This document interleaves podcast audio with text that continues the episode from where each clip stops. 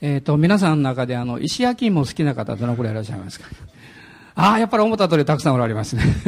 えー、私も好きなんですけど、あの、最近の楽しみが減った一つのことはですね、あの、落ち葉をこう集めて、えー、焼き芋ができなくなったんですね。変に焼いてますと消防署の方から電話かかってきますから。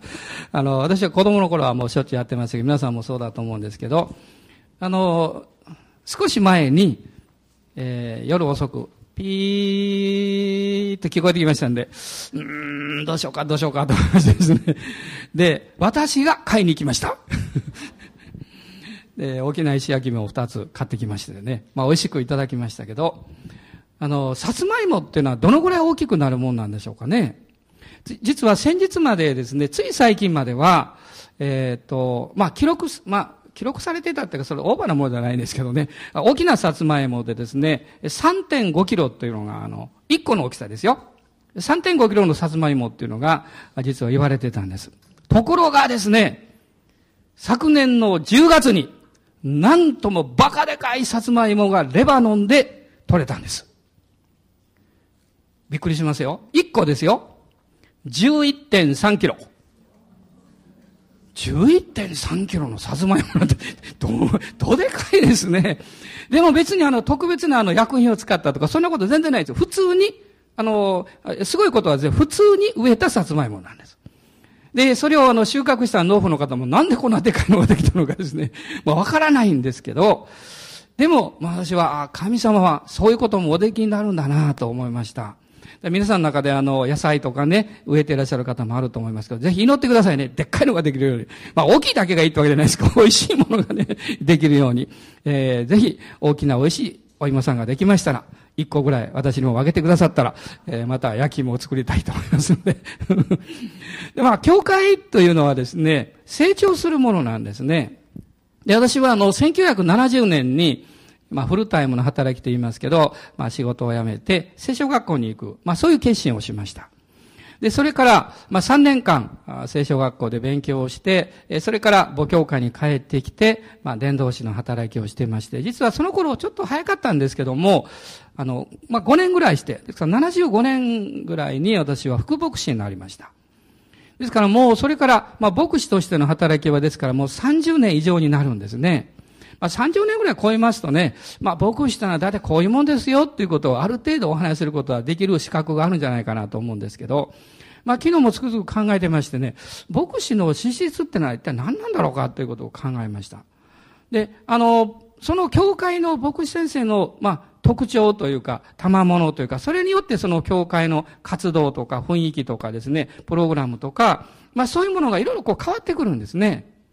でも、こう、ずっとこう集約していきますと、やはり大事なことは三つだというふうに結論としてね、あの、思ったんですね。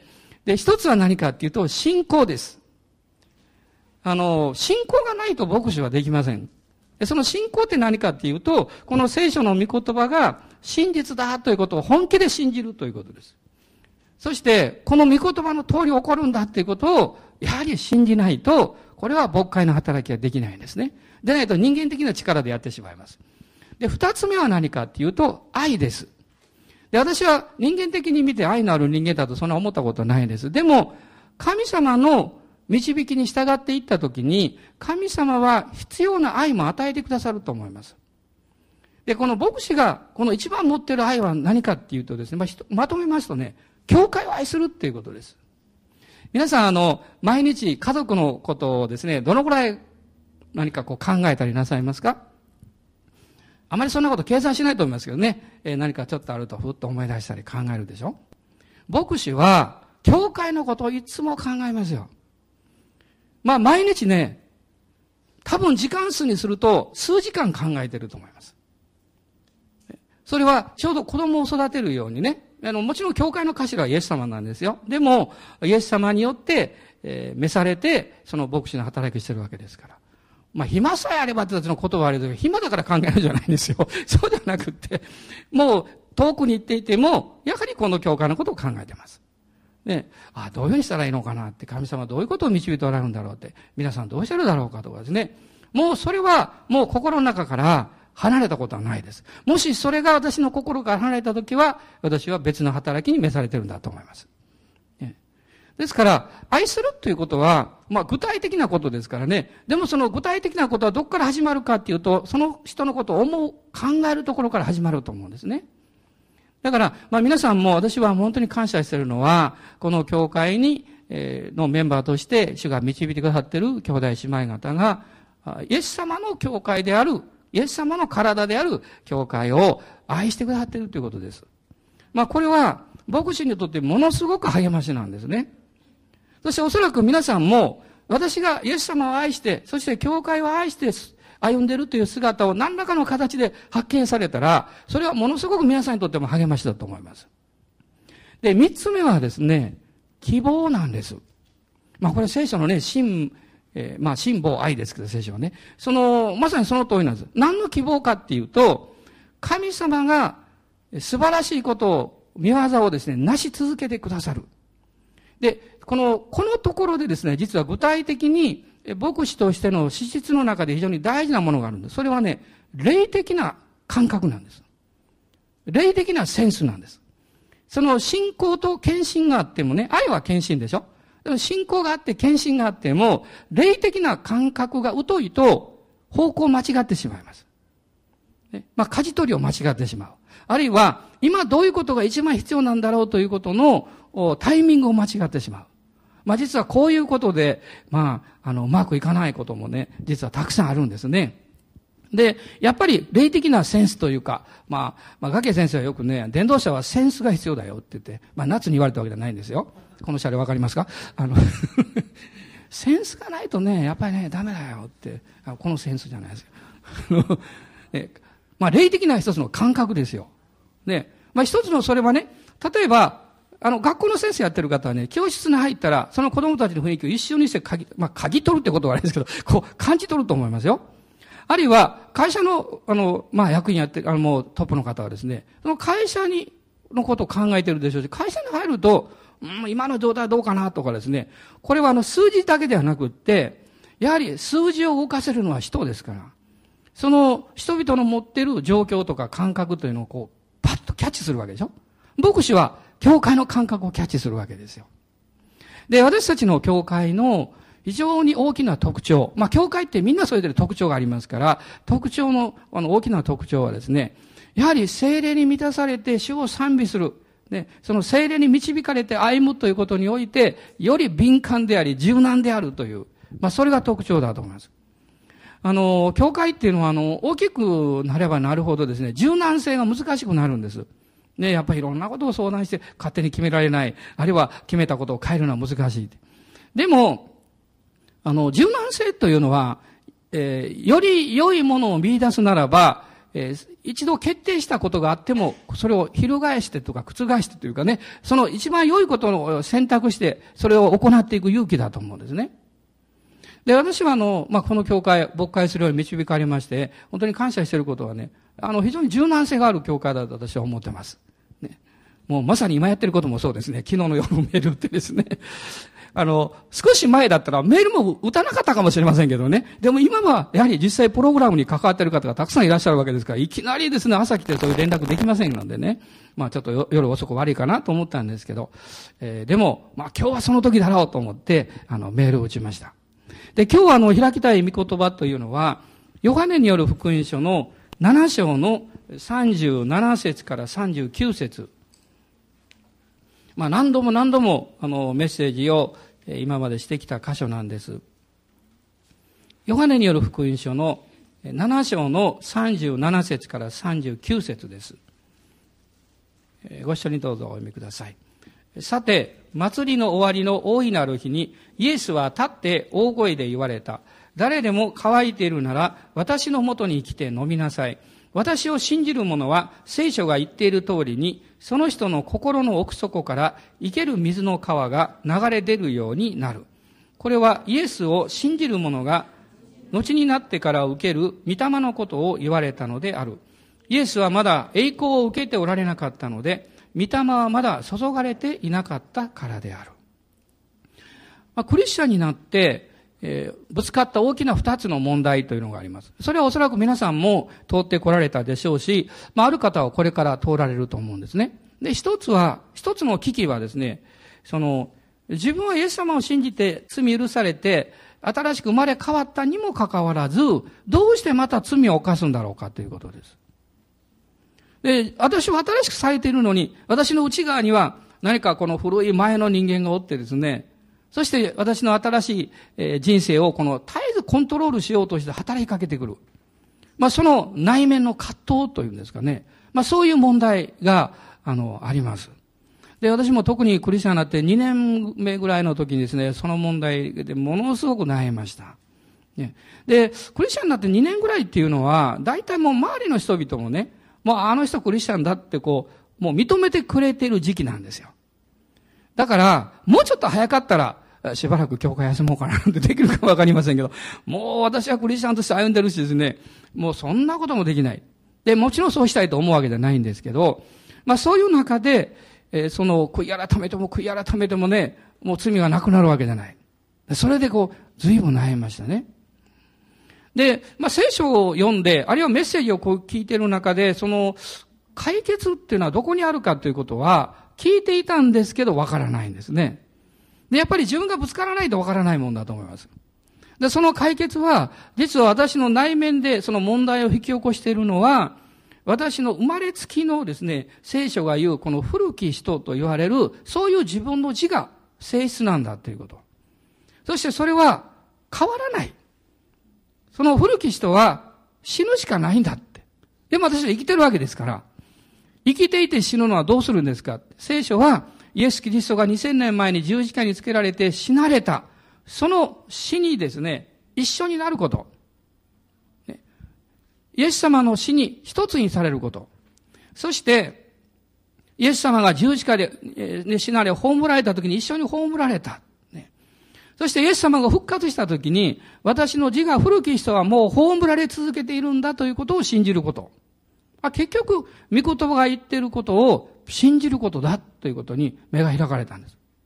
実はこの、まあ世の中でよく悟りという言葉あの、使いますけど、まあ悟りというのはですね、一つの法則、まあ自然界とか、まあ、まあ天の理というんですかね、そういう法則に対して目が開かれることですね。あ、そうなのか。あ、そうなんだってね。だから、例えば、この、まあ、仏教の根本というのは哲学ですけどね、えー、この仏教のその中心というのはですね、やはりこう、死について悟っていることだと思います。だから、もう病気があろうが何があろうがですね、まあ人間ってのはそういうものなんだってね。そういうことは私の前の法則の中に動いていくんだから、それを受け入れればいいんだっていうね。でも、実際ですね、そういう境地に入るということは普通の人間はできません。まあ、なもう長い間修行してね、そういう悟りに入る人もいるんでしょうけども。でも、私たちはですね、そういう悟りではなくって、精霊様の働きによって、イエス様が私と私と一緒に死んでくださった。私も一緒に死んだ。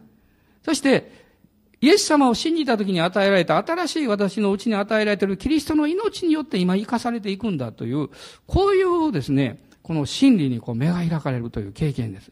これは聖霊様教えてくださいますね。あその時に、まあ、古き人が亡くなったわけじゃないんですけど、その古い自分のこの自我に引きずられて生きる必要はないんだということの決断ができるわけです。まあ、分離ですね。その時に軽くなります。あ、私はそのままで受け入れられ許されている。だから、イエス様を見上げて、主に導かれて歩んでいこうって。まあ、こういう単純な真理なんです。でももう一つの問題がありました。それは、主に導かれて、主の証人として生きたいんだけれども、勇気がない。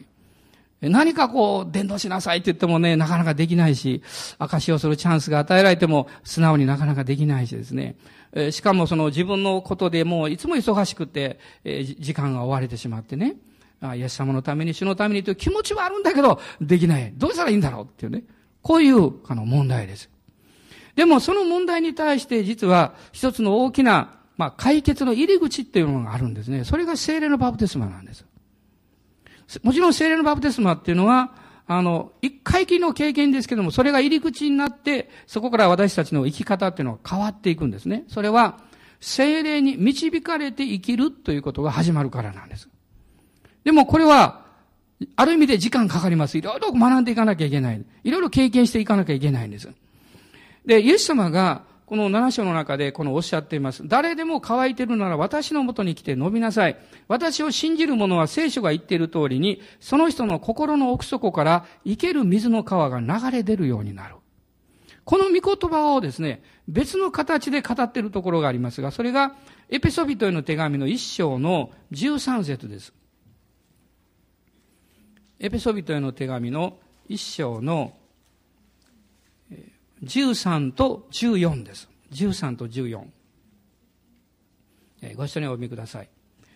また、あなた方もキリストにあって真理の言葉、すなわちあなた方の救いの福音を聞き、またそれを信じたことによって、約束の精霊をもって勝因を押されました。精霊は私たちが御国を受け継ぐことの保証であられます。これは神の民の贖いのためであり、神の栄光が褒めたたえられるためです。ここには、イエス・キリストを信じたときに、十字架によって永遠の、永遠に罪許され、永遠の命をいただいた。その保証として、あなたの心の中に、もっと現実的に言うと、あなたの霊の中に聖霊なる神がおいでくださって住んでくださる。まあこれを、御霊の内住という、ちょっと難しい表現します。うちに住むということですね。だからイエス様を信じたときにその人の中には、聖霊なる神がおいでくださって住んでくださるんです。だからその人は、自分の口で告白する、できるかどうかは別にして、口で告白する前に、その人の心の中で、その人の霊の領域の中で、イエス様を信じることができるんです。まあ、おそらく、今、このメッセージを聞いておられる方はですね、ここにおられる方だけじゃありませんから、その方の中にこういう方がいるかもわかりません。もう心の中でイエス様を信じるという決心はしたんだけど、まだ公には誰にも、私、イエス様を信じたんです、クリスチャンですって言ったことはないんだという方です。例えば私たちが口で告白するときに、それは告白できる内容がもう内側にあるわけです。ですから、救いというのはですね、キリストを信じる決心をしたときに、精霊様がその人の内側に入ってくださって、救いを経験するんです。あの、第一コリントの一章というところを開いていただけますか？コリント人への第一の手紙あ、あ、ごめん、一章じゃありません。十二章です。コリント人への第一の手紙の十二章の三節です。そこにそのことが書かれています。十二章の三節。306ページになりますね。ご一緒にどうぞ。ですから、私はあなた方に次のことを教えておきます。神の御霊によって語る者は、誰もイエスは呪われよと言わず、また精霊によるのでなければ、誰もイエスは主ですということはできません。精霊によらなければ、誰もイエスは主ですということはできませんと書いてます。これはグッドニュースですね。いや、私はまだクリスチャンと言えるほど自信がない。あるいはそういうことをちょっと公にするとまだ問題が起こって今難しいんだとかね。そういう方もおられるかもわかんない。でもあなたが心の中で、実はもう私はイエス様を信じたんだと。信じているんだ。ね、ということであれば、実は精霊がおられるんです。そして精霊様があなたにその信仰を与えてくれています。で、次にすることは何かっていうと、まあ、エペソビトの手紙、さっき開いたところに戻るんですけど、精霊様は私たちが御国を受け継ぐことの保証としておいてくださっている。その私たちが、これは神の民の贖いのためであり、神の栄光が褒めたたえられるためですと書かれてますね。つまり精霊様がうちにおられるその精霊によってあなたが神の栄光を褒めたたえるというあなたの側のなすべき分を果たすんです。これがあなたの役割なんです。精霊はうちにおいでくださってる信仰も与えられてる。でもあなたが神の栄光を褒めたたえるってね。実はこの褒めたたえるということの、このことをイエス様は信じる者、その人の腹から生ける水が川となって流れ出てきますとこうおっしゃったんです。ね、神様を褒めたたえるというのは頭の中で考えてね、何か神を賛美しますということじゃないでしょ魂のこれは感動ですね。魂の、まあ、なんて躍動する命が溢れてくる経験ですよ。あの、私が、えー、進学校を卒業しまして、えー、間もなくして、福井県のある教会の、あの、奉仕に、あの、お招きをいただいたことがありました。で、土日ですね、まあ違う箇所で奉仕したんですけど、土曜日にある教会の、まあ、あの、学生のクラスに来てくださいって言われた。で、私行ったんですね。もうその頃はまだそういうね、慣れてませんからね、一生懸命ってですね、どういう人が来るかわからない。行きましたら4人の中学生の女の子が来たんです。で、テーブルを囲んで、あの、座ってですね、そして私はその頃自分でもちょっとギター弾いたりしてました。その伴奏したりね。で、えっ、ー、と、聖書からね、まあ今から考えたら難しい話したんですけどね。まあ、あの、彼女たちしっかり聞いてくれました。もう大阪から施工来たということでね、一生懸命聞いてくれた。で、精霊様の話をしたんです。で、皆さん、この御言葉を聞き、教えを受けるというのは、この受ける部分だけなんです。でも大事な後の部分はレスポンスです。応答することです。褒めたたえるということを行ったときに、受けたものの内容を経験するんです。例えば、あの、あ、今バレンタインですか？昨日、バレンタイン。はい。あげた人、もらった人、ね、えー、いろいろいらっしゃるでしょうね。で、まあ私もいただきましたけど、でも、その、いただいたチョコレートをですね、食べなかったらどうなんでしょう？あ、この、外側しか見えないですよね。外側だけしか。食べると味がわかりますね。で、それをあ実感するわけですよ。で、神様の恵みっていうのを毎週毎週私は受けてる。特に例外はもう恵みが一番受ける場所だと思います。でも、多くの人たちが、この教会って意味じゃないんですよ。一般的に言って、多くの人たちが玄関で恵みを落としていきます。なんで落とすか知ってますか？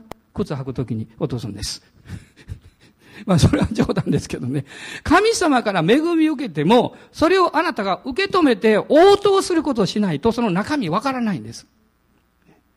聖書はそれを褒めたたえると言ってます。イエス様は命の水がその内側から溢れると言いました。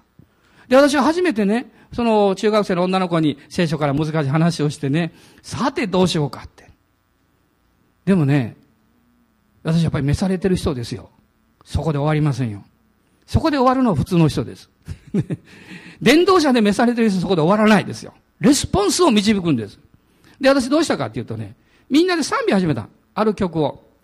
あ、最近あまり歌いませんね。えー、湧き上がれ心の移動っていうみたいなんですよ。湧き上がれ心の移動っていうね。その賛美歌いますか？できる？湧き上がれ心の移動。湧き上がれ溢れようと、こういうとですね、この湧き上がれ溢れよってこんなのあるんですけど、ね。それをずっと歌い出したんです。そしたらですね、精霊様が働き始められたんですよ。それは、その賛美をしたからじゃないんです。私が信仰を持って応答したからなんです。皆さん、これは大事なことですよ。今日も素晴らしいワーシップありましたね。私も本当に心から賛美しました。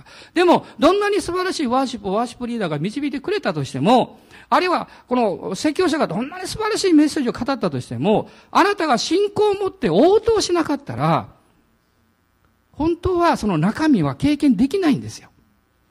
どんなことが起こったと思いますか？そこにいる4人の女の子たちが泣き始めたんです。私泣かしたわけじゃないですよ。怖い顔してですね。あの、泣かしたわけじゃないですよ。彼女たちが泣き始めた。私がびっくりしたんです。もう途中から歌えなくなって。みんな泣き始めたんです。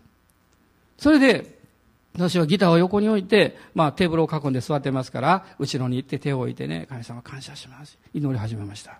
ね。まあ、4人とも全部だったかどうか覚えてませんけども、ある姉妹たちは威厳で神を賛美し始めました。その時にですね、うわ、素晴らしいことが起こったと思ったんです。こんなことが起こるから伝道者はやめられないんです。牧師はやめられないんです。だからね、東京であろうが北陸であろうが行くわけです。昨日、おとつい私何人の方祈ったと思います？6、70人の方々も祈りましたよ。一人一人祈りました。安心して。ね、二日に分けてですけどね。そして祈れば祈るほど、まあ体は疲れるんですけど、喜び湧き上がってくるんです。なぜかっていうと、私のうちにいらっしゃる聖霊様が喜んでおられるから。兄弟姉妹の中にいらっしゃる聖霊様が喜んでおられるから。もう何か人間的な喜びもあります。ね。久しぶりに会えたねとか、えよく来てくださいました。雨の中よく来てくださったねとか、それありますけど、そんなものを超えるんですよ。聖霊による喜びは、神の国の喜びです。イエス様は生ける水が川のように流れ出るとおっしゃった。で、このことのについてイエス様は三つのことをおっしゃいました。一つは、あの、ヨハネによる福音書に戻りますけれども、まず一つはですね、誰でも乾いているなら私のもとに来て飲みなさいとおっしゃったんです。私のところへ来なさいって。ね。イエス様のところへ来なさいって言ってる。私は教会に行きます。聖書のところへ行きます。あるいは祈ります。でも本当はそれはイエス様のところへ行ってるんです。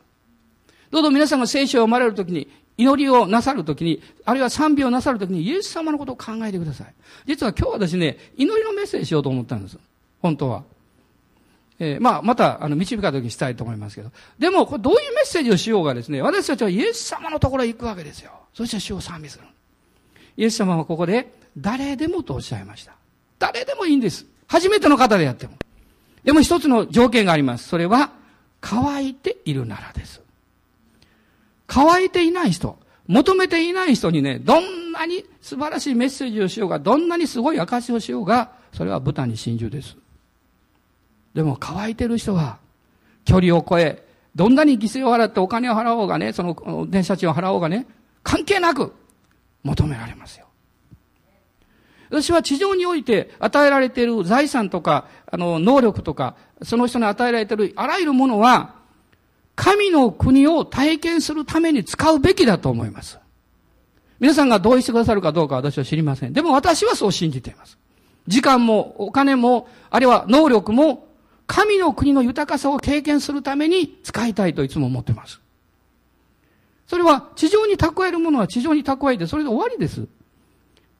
でも、私たちがこの地上で神の国の素晴らしさ、その力というものを、時間を用いることによって、時には、経済を持ちなきゃいけませんね。どっか行くためにはお金もかかりますから。そういうものを喜んで用いていくときに、どうでしょうか？あなたは死を知る人になります。死を知る人。イエス様は、私のところへ来なさいとおっしゃった。そして、二つ目は、私を信じる者はとおっしゃっています。ここにはね、聖書が言っている通りとにあるんです。これ逆に読んでもいいそうです。聖書が言っている通りに私を信じる者。え、あなたがどう感じるか、あなたがどう考えるか、あなたの意見が問題なんじゃないんです。聖書が語っている通りに信じなさいと言ってるんです。その点において、傲慢になれる人は誰もいません。あるいは、この、そこから外れる人は誰もいません。同じように信じる基準というのがあるんです。聖書をその通り信じるなら。三つ目は、その人の腹から、ね。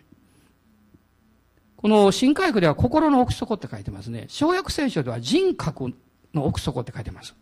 口語訳では腹からになってます。やっぱ腹からがよくわかりますね。ちょっと皆さんお腹、押さえてみてください。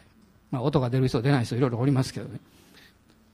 この腹、腹っていうのはその人格の奥底でしょ。そこから命の水が流れ出てくるって言うんですよ。流れ出てくる。主を礼拝するときに内側からそれがもう溢れてくるわけです。そして、それが実は神の栄光を褒めたたえるというこの流れにつながっていくんですね。その腹から生ける水が流れてくるときに、あの、いろんなものが溢れてくるんですけども、まず一つはですね、平安と喜びです。平安と喜びが湧き上がってきます。聖霊のバプテスマを受けた時の経験を私は忘れることできません。平安と喜びが湧き上がってきました。これが一つのことです。今もそれが起こり続けるわけです。二つ目は何かっていうと、それは新しい言葉です。日本語ではなくて、あるいは英語でもなくて、内側からこの自分のこの知性を超えた言葉です。赤ちゃんは、日本語や英語を使いません。まあ私赤ちゃん語という表現を使いますけど、でも赤ちゃんも人格があって、霊があって、語っています。何かを、何かをいつも表現しています。ね赤ちゃんというのは1日に600回ぐらい笑うんだそうですけどね。まあ笑ってるのかこう表現してるのかどうか知りませんけど、でも、何か内側にあるものをこう出してるわけです。で、言語というのは、それを知性で表現して、ものに過ぎない。つまり、その、本当はもっと大きなものの中から、ほんのわずかなことだけ表現しているわけです。でもあなたが精霊に満たされて生ける水がもう圧倒して溢れてくるときに、それを超えます。それはあなたの魂から溢れてくる派生音です。聖書はそれを新しい言葉と言っています。また、コリント人の手紙の中には、威厳と書いてます。威厳ってのは異なる言葉ですから、あの、皆さん普通日本語使ってますけど、日本語でない言葉ですね。この、そういう新しい言葉が溢れてきます。三つ目は何かというとですね、賛美なんです。その賛美というのは、喜びと平安に結びついた賛美ですから、その人がメロディーを作るわけじゃないんですね。もう内側から溢れてくるその霊の流れに従ってそれが生まれてくるわけです。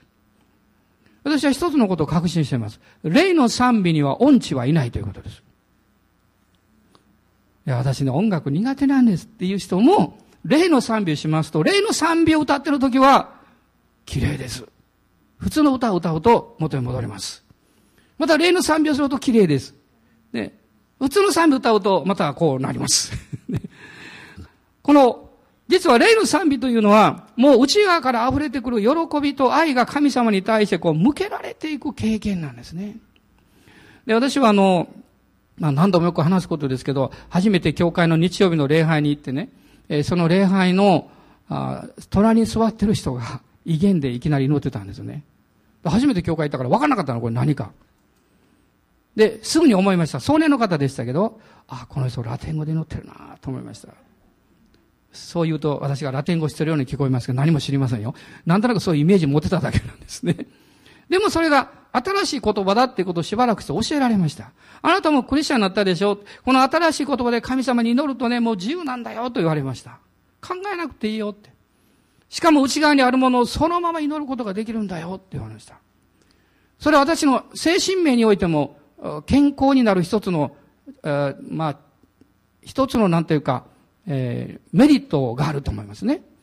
で、私はおそらく、その、私の生活のこう内容上ですね。優れてるからではなくて、生活の内容上。皆さんの誰よりも多く、兄弟姉妹たちと一緒に霊の賛美を歌ってると思います。ね、そういう集会ばかりしてますから。そして、誰よりも多くですね、一緒に、まあ、個人の意見は別にして、一緒に意見で祈るときは、おそらく私は一番多く祈ってると思います。そういうチャンスが一度、たくさんあるから。ですから、そのことによる恵みは私よく知ってます。私の精神的な領域において、健康の領域においてね、それが全てじゃありませんよ。誤解しないでください。でも、それは大きな健康を私に与えてくれてます。もう悩んでいても、例の賛美をして主を褒めたたるともう忘れてしまいます。辛いことがあっても、イエス様を見上げて賛美してると、もう神様の愛がこう流れてきて、もう涙が出て癒されます。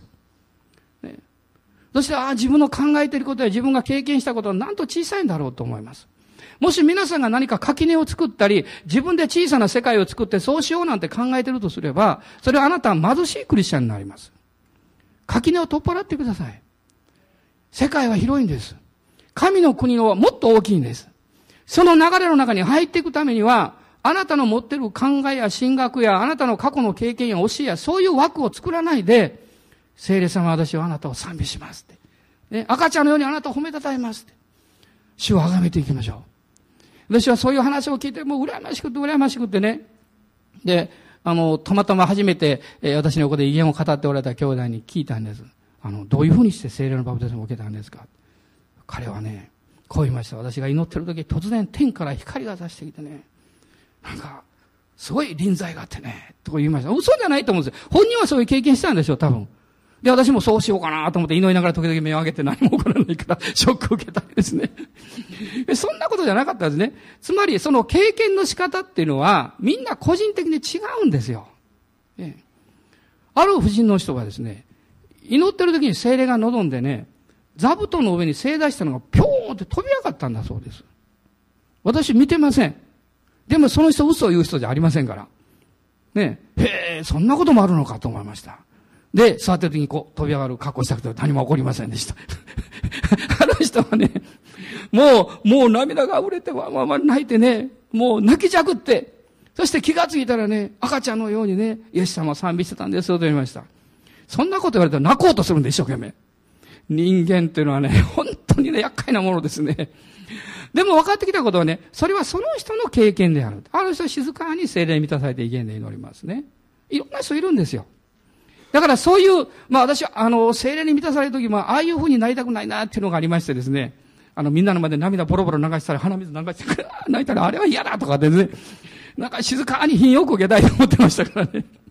それで、一年間、ね、一年間私は精霊の働きをとどめてました。ずっと。ね。そういう妨げを自分の中で持ってたんですね。でもある時それを神様破ってくださったんですよ。そしてどんなこと起こったと思います？もう周りなんか気にしないでワンワン泣いてました。そしてその後喜びが湧き上がってきてね、飛び上がって喜びましたよ。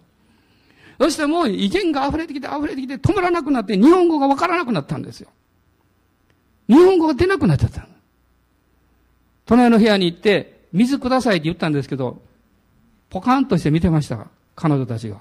パッと気がついた。威厳で言ってたんです。威厳で言ってたというか、こう、水をくださいって言ってるつもりなんだけど、なんだけど、口から出てくる威厳だったんですね。だから彼女たち分かるはずがないんですよ。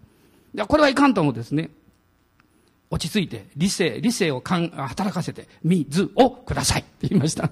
ね、でもそれは愚かになったわけでもなく、自分を喪失したわけではありません。皆さん、精霊様に満たされるときに、あなたの主体性は強くなります。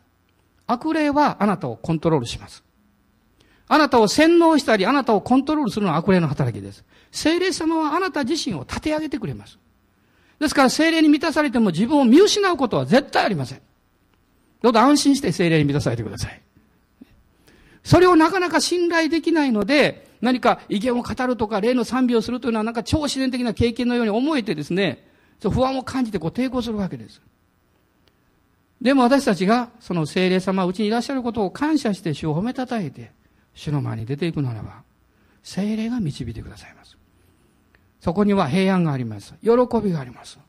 そしてイエス様生きておられるんだというね、その確信を持つことができます。私は今日の礼拝は、この年に主が導いてくださるそういうブレイクスルーですね、突破の第、第一ステージだと思っています。第一回目ですよ。今日この礼拝がそのような恵みの時であるということを信じます。あの、ブランチの皆さんも、御言葉のいる皆さんもね、もうどうぞその場所で主を礼拝していただきたいと思います。今立ち上がりましょう。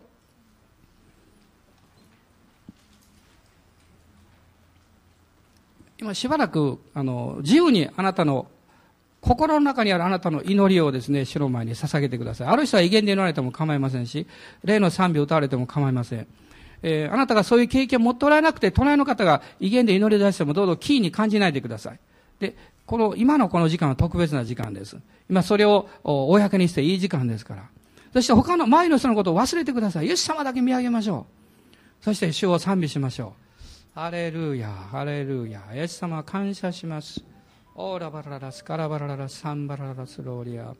あなたの思い煩いや、あなたの恐れや不安を、それを全部横に置いてください。横に置いてください。イエス様の実証によってあなたは許された人です。アーメン、感謝します。アーメン、感謝します。ハレルヤハレルヤアーメン、ハレルヤアーメン、ハレルヤ主よ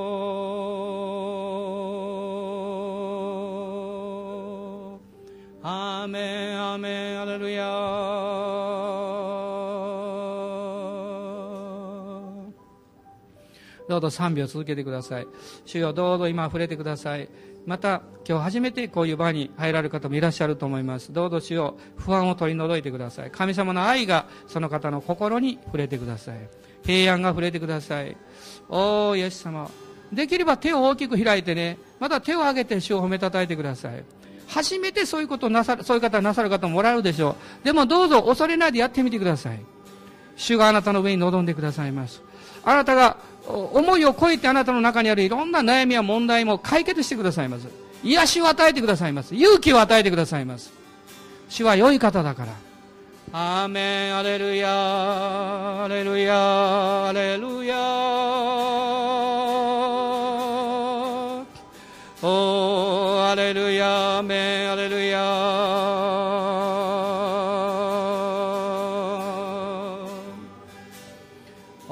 バガシャンバララサンバラララシリビリビアンバララシガララスローリアオラバサンバララスカラバガラララシンダラバラララ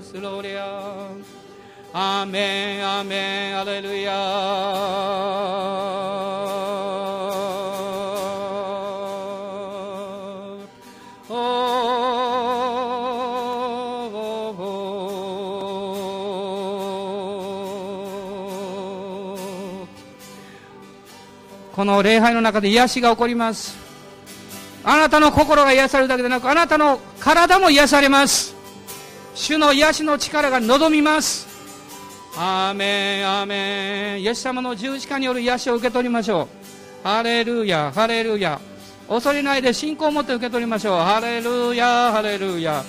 アーメンアーメンアーメンアメン。ハレルヤ。アメンハレルヤオーラがシャンバラララサラバララスロヤハレルヤアメンハレルヤオラバラララスカンバララシャラバラララスロリアアーメンさっき言うの忘れましたけどあの平安と喜びが溢れる時に笑いも溢れるんです。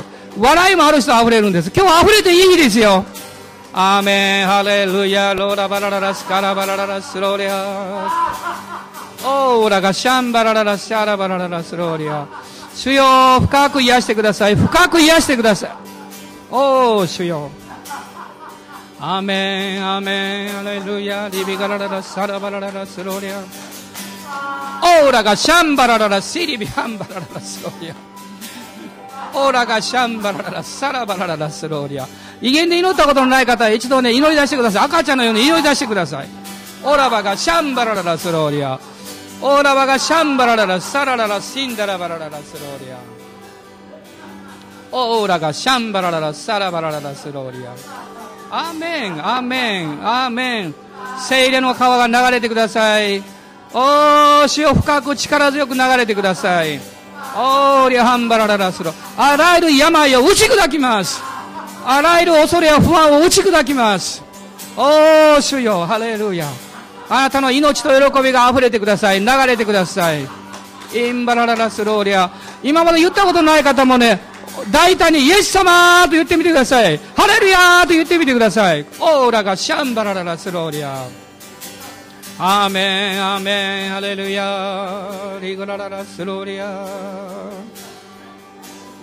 インバラララ、シーガラララ、サンバラララスローリア。オーラがシャンバラララスローリア。アメンアメンアメンアメン思い煩いを全部十字架に置きましょう恐れも置きましょうあなたを主が選んでいらっしゃいます。あなたを召していらっしゃいます。あなたを導いていらっしゃいます。ハレルヤハレルヤ。感謝します。感謝します。ハレルヤ。ハレルヤ。ハレルヤ。ハレルヤ。ハレルヤ。ハレルヤイエス様ハレルヤハレルヤ主よハレルヤメハ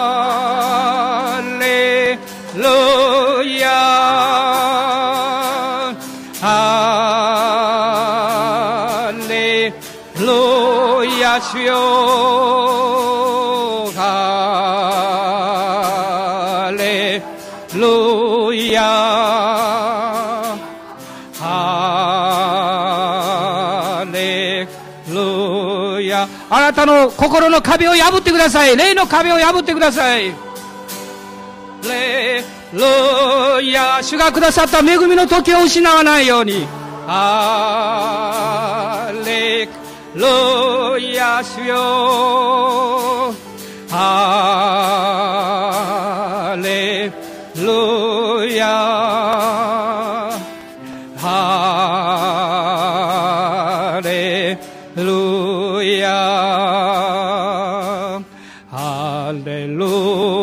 ルヤイエス様愛しますハレルヤハレルヤハレルヤハレルヤ主よハレルヤハレルヤハレルヤ主よハレルヤハレルヤ主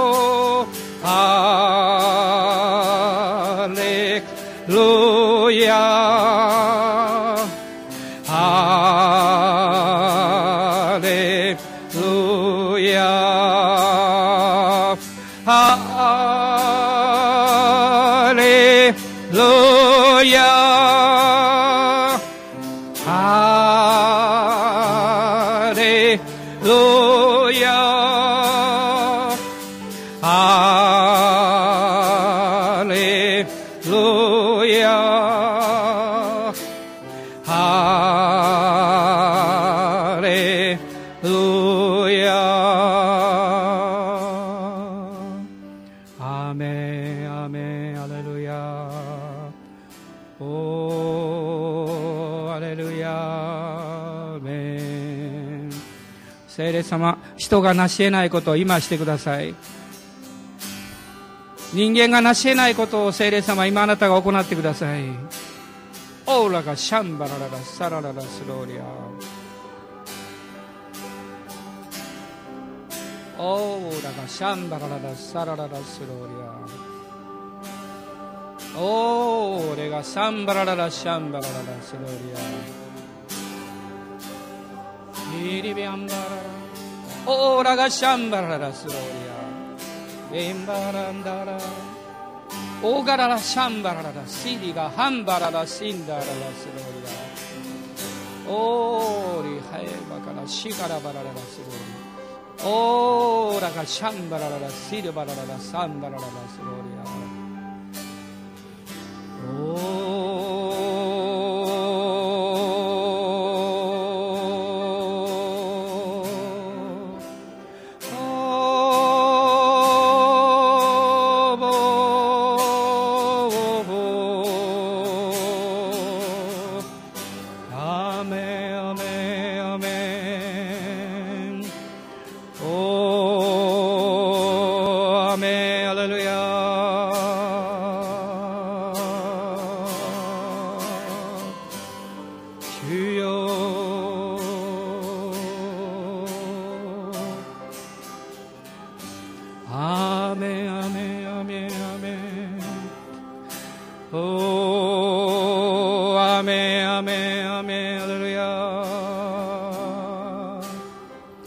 ス様感謝します。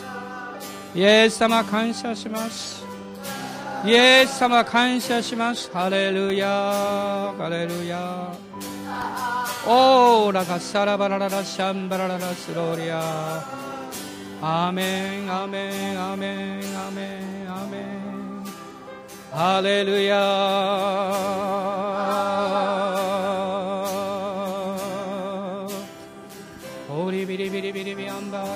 カラララスローリアインバラララスカラララシャラバラララスローリア主のご真実な愛が望んでいますおー主よ私たちはみんな気を受けています痛みを持っていますイエス様どうぞ癒してください自分の失敗や自分の嫌な思いや過去の辛かったことやイエス様あなたが今御知潮によって癒してくださったことを信じます精霊によって神の愛が望んでください。満たしてください。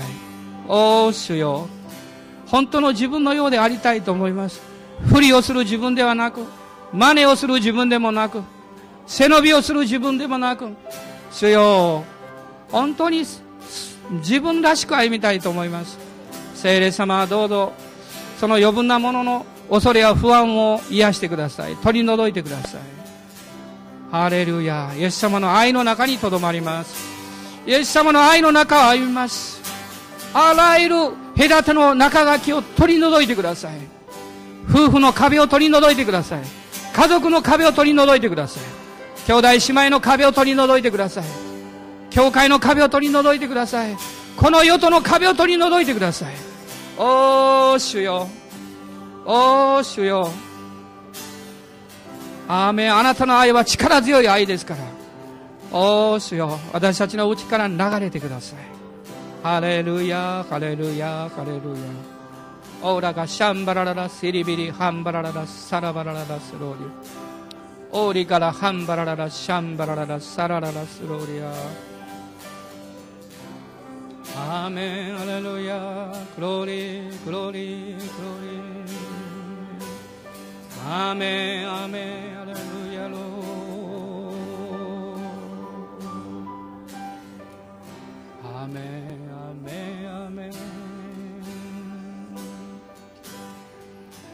イエス様は私たちを愛していらっしゃいます。愛していらっしゃいます。アーメン。アーメン。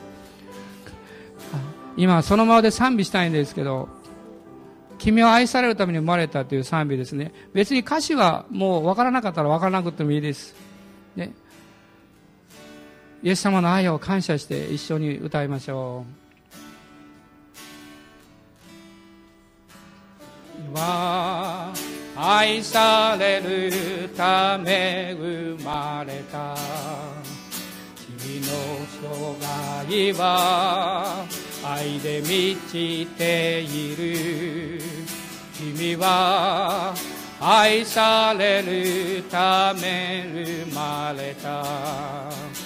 君の生涯は愛で満ちている。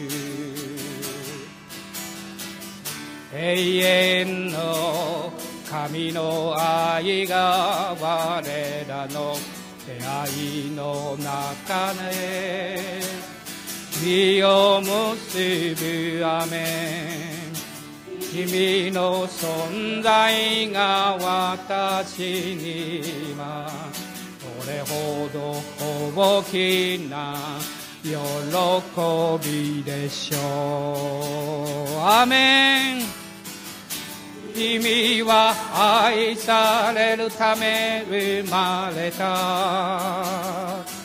今もその愛受けている。君は愛されるため生まれた。今もその愛受けている。今隣の方と手をつないで賛美しましょう。愛されるため生まれた君の生涯は愛で満ちて皆さんの横におられるのは皆さんの家族ですよ。主にある家族です。るため生まれた。君の生涯は愛で。主よ愛がないことを許してください。あなたの愛で満たしてください。縁の日のありが我らの出会いの中で身を結ぶ歩みの存在が私にはどれほど大きな喜びでしょう。アーメン。感謝します。君は愛されるため生まれため今もその愛受けている。君は愛されるため生まれた。今もこの愛受けている。アーメンイエス様感謝します。アーメンイエス様感謝します。ハレルヤイエス様。